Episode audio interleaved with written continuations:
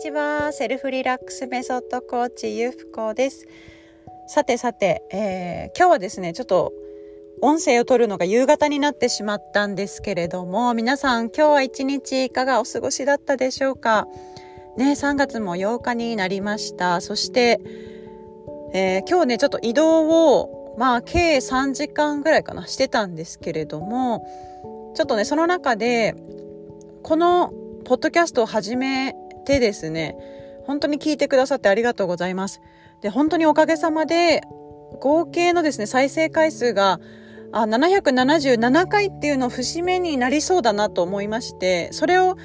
なんかお祝いできるというかですね、あの、感謝、あの、皆さんに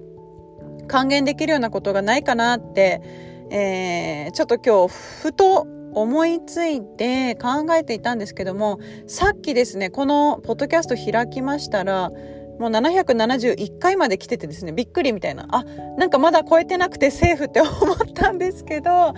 まあ、そんなことでですね、えっと、何かちょっと急ピッチでじゃないですが、何がお返しできるんだろうと、あの、思って今、えー、この音声をね、まず配信させていただいております。で3月ってすごく今こう変わるタイミングと言われてますがどうですか？え私自身はね人間関係の見直しというか自分がなんか変わらせてもらってるなっていうその中ですごくいい流れをいただいてるうんことを感じたりあとはですねなんかこう自分の腹が決まるというか覚悟据えるっていうかですね、まあ、そんななんかタイミングをもらってるような感覚があります。でこれってなんか本当にですね遥か遠くにあるものではなくて自分の身の回り自分の本当にこう普段接している方々そして受け取っているメッセージ身の回りまた足元にあるものだなっていうふうに思ってます。でそれをなんかここ最近感じさせてもらうのでやっぱ改めて、うん、なんか自分を見つめることとそして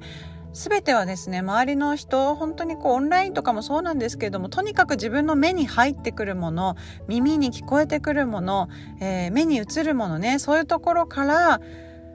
メッセージがあるっていうことを今日お伝えしたいなと。でその辺に向かって自分はどういうねあの球を投げ返していくのか。どういう、うん、球を受け取ってそうあのまた返していくのか。それを自分で決めるっていうことが大切なんじゃないかなと。はい思います。どこまでもね自分の可能性皆さん私たちの可能性は